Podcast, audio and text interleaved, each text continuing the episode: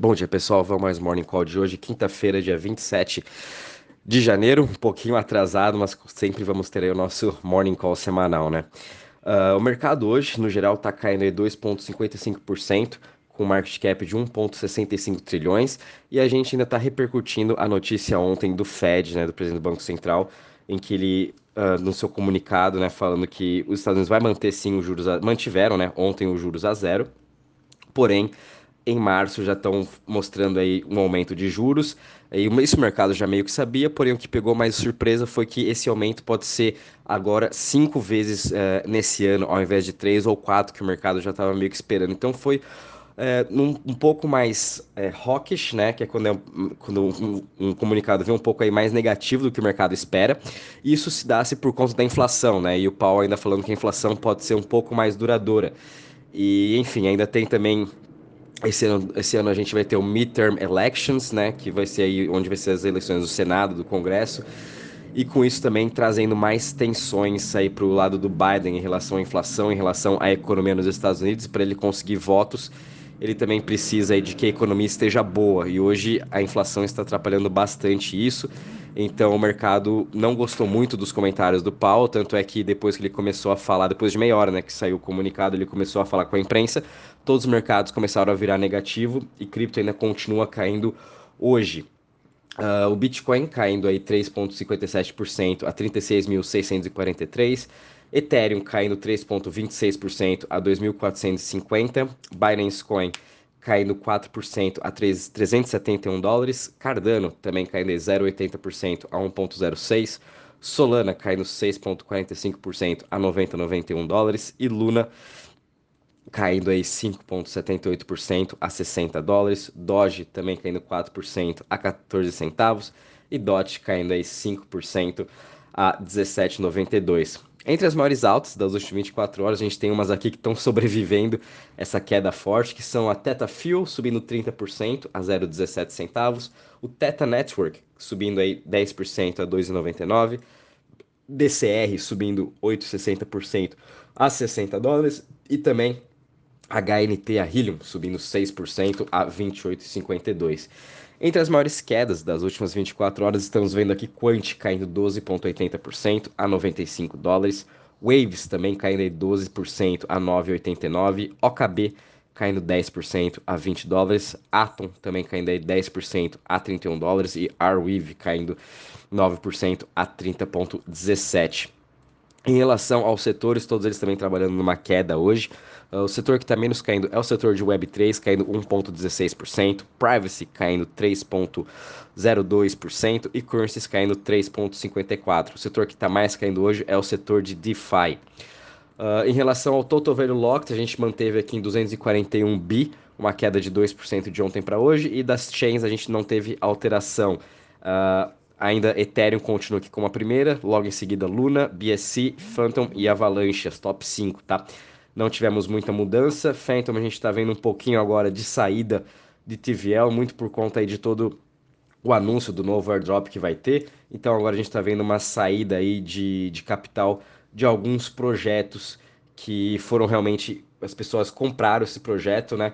Uh, por exemplo, é, Multichain, que é a Uniswap, Jace, Spook Finance, uh, Tomb, Curve, uh, os investidores compraram os projetos para poderem receber uh, o airdrop e depois agora óbvio que está tendo uma saída de dinheiro, né? Então é muito normal que a gente tenha aí uma boa variação de TVL para a Phantom, porém aí no geral, né, no, no olhar macro, Phantom ainda continua muito bem, sendo a principal chain de projetos de DeFi, onde você consegue, vai conseguir os seus melhores yields, tá?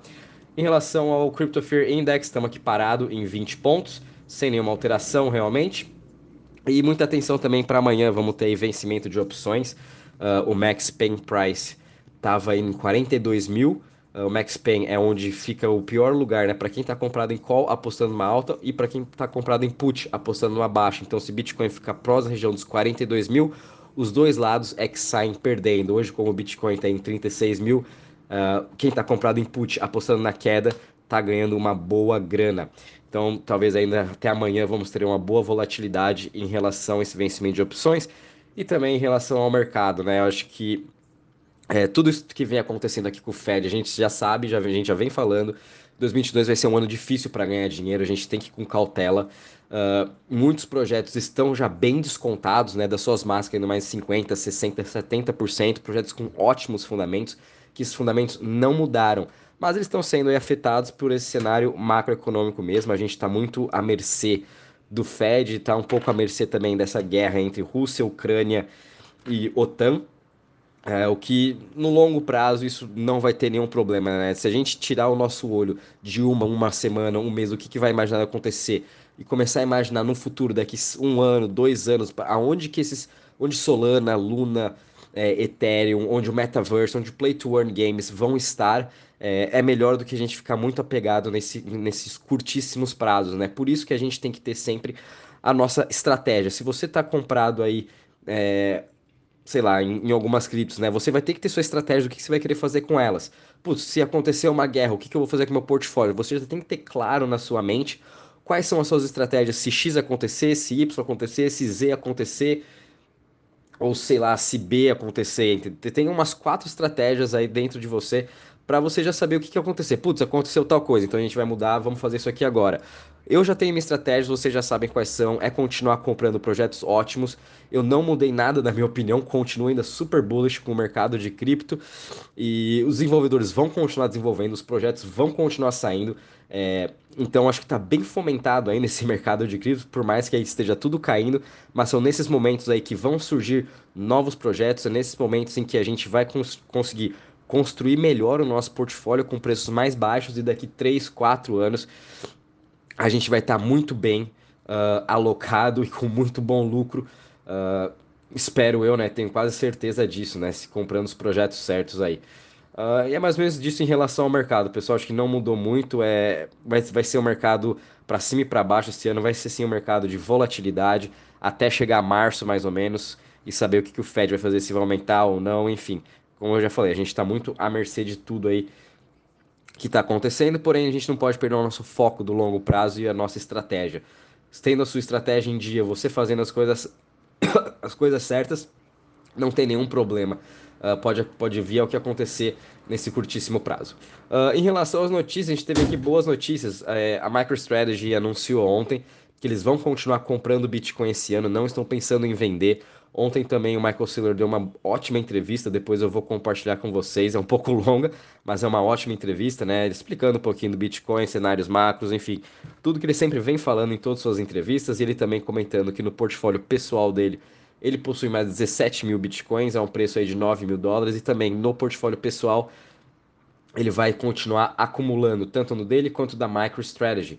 Ontem também a Tesla anunciou seus resultados do quarto trimestre de 2021 e falaram que eles não venderam nenhum Bitcoin. Todos, tudo que eles compraram em 2020 ainda está no balanço da companhia, o que também isso é ótimo, mostrando aí que uh, eles não, eles ainda acreditam no mercado, acreditam na tecnologia, principalmente acreditam no Bitcoin, mas também não anunciaram que vão estar comprando mais esse ano.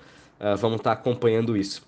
A gente também está vendo aqui que a MoonPay uh, uma startup também de pagamentos de cripto, é, agora fizeram uma integração junto também com o OpenSea e diversas outras plataformas em que você pode estar comprando, além do seu cartão, antes só podia comprar o cartão de crédito, agora além do cartão de crédito você pode estar usando o seu cartão de débito também, como já fizeram uma integração com Samsung Pay, Apple Pay, Google Pay e outras formas de pagamento, abrangindo cada vez mais o leque e trazendo mais pessoas aí para o mundo de NFT que podem estar comprando sem precisar de ter uma cripto antes, como por exemplo o Ethereum. Uh, com isso a gente está vendo esse mês o mercado de NFT explodindo com o maior volume que tem, OpenSea também explodindo, então NFT vai ser aí um bom momento esse ano para eles, como a gente também já veio comentando, todo o, o mundo off-chain vai estar tá entrando também para esse mundo de NFT. A gente também viu aqui uma notícia que a Valkyrie, uma, da, uma das maiores gestoras também de ETF aí do mundo, uh, acabaram de enviar o documento para estar tá criando um novo ETF que vão é, rastrear empresas de mineradoras de Bitcoin. A, a CVM, né, o SEC lá dos Estados Unidos, ainda não aprovou nenhum ETF spot de Bitcoin, apesar de já terem novas, uh, novas empresas emitindo sua documentação para serem listados. Ontem o SEC uh, postergou uma aprovação aí para abril. Então a briga ainda tá, vai ser bem forte aí sobre quando que os Estados Unidos vai estar tá, assim listando um ETF de Bitcoin. Se sair esse ETF de Bitcoin Spot, com certeza em breve também vai ser um ETF de Ethereum. O mercado ainda acha que até esse primeiro semestre vai ser esse ETF e, na minha opinião, também vai sair. Tem que sair porque cada vez mais os investidores vão estar tá tirando seu dinheiro dos Estados Unidos, mandando para Europa, Canadá, Brasil, Índia, quem sabe até a Rússia, se eles resolverem criar aí o seu ETF de Bitcoin, que não duvido nada que o Putin faça isso. Apesar que ontem também ele falou que Uh, Rússia, Rússia tem grandes vantagens em mineração de Bitcoin e ele está vendo que Bitcoin vai ser uma boa alternativa para a Rússia com toda essa guerra que está acontecendo. Ótima notícia aqui também para as criptos de metaverse. A Sandbox agora vai estar tá lançando uma startup, é uma incubadora, né, de startups de metaverse. É um programa que eles vão estar tá investindo 250 mil em cada projeto nos próximos uh, três anos, de um ano a três anos, vão estar tá investindo no máximo 250 mil em projetos relacionados ao metaverse para ajudar nessa expansão. Então, novamente, metaverse vai ser aí um, tá sendo né, uma grande narrativa esse ano e vai continuar sendo nos próximos anos e Sandbox querendo ser o principal business do metaverse. Hoje a primeira ainda continua sendo Decentraland, porém Sandbox vem aí pau a pau com ela, né? A gente sabe que a Nimoca Brands é um dos grandes investidores por trás da Sandbox.